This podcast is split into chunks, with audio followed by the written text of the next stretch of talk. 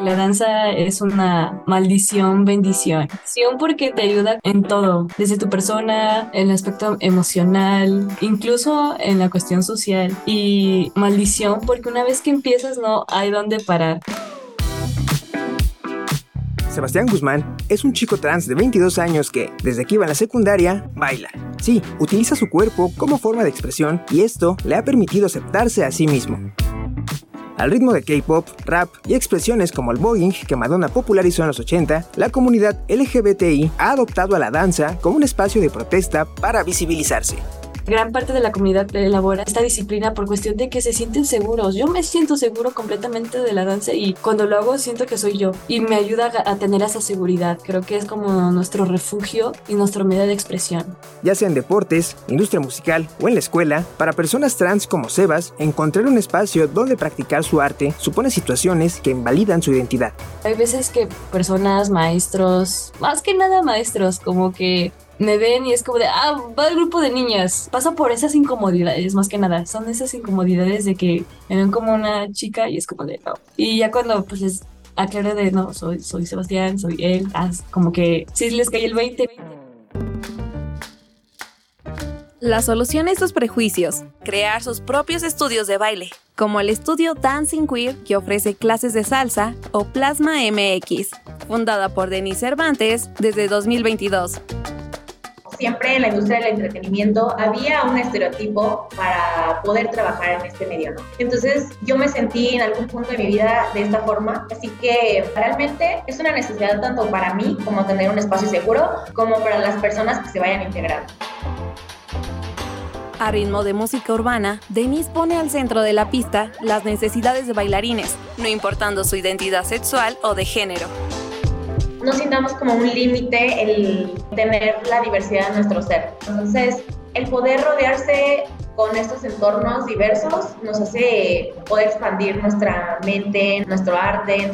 Y no solo eso, también ayudó a Sebastián a reafirmar su identidad. Cuando empecé a hacer esta actividad, ahí fue cuando empecé de, wow, o sea, siento algo bonito. Y mientras que iban pasando los años, conocí nuevos lugares, empecé a meterme a academias y llegó a tal punto que en la danza me ayudó a saber quién era yo, quién era Sebas.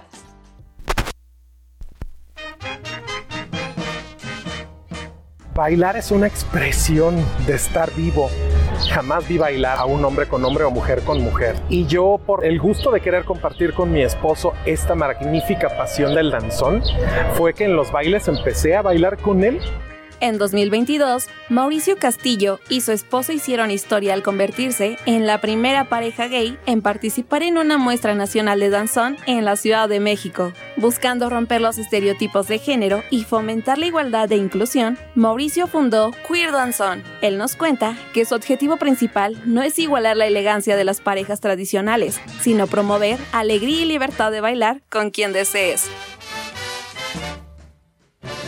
Al terminar de bailar con mi esposo el año pasado en esta muestra, se nos acercó un hombre, digamos como unos 70 años, y nos abrazó y empezó a llorar. Y él nos dijo, gracias por hacer lo que no me atreví, porque yo hace 20 años con un novio fui al Salón Los Ángeles y me sacaron a la fuerza por bailar con un hombre, pero me motiva que esto nunca más vuelva a suscitarse y la respuesta de la gente ha sido magnífica. Yo tengo un hijo así como usted, no dicen gay, ¿verdad? O yo tengo un sobrino así que le gusta, o señoras que dicen, yo quiero sacar a bailar a otra mujer aunque yo no sea lesbiana, pero no me quiero quedar sentada. Adelante.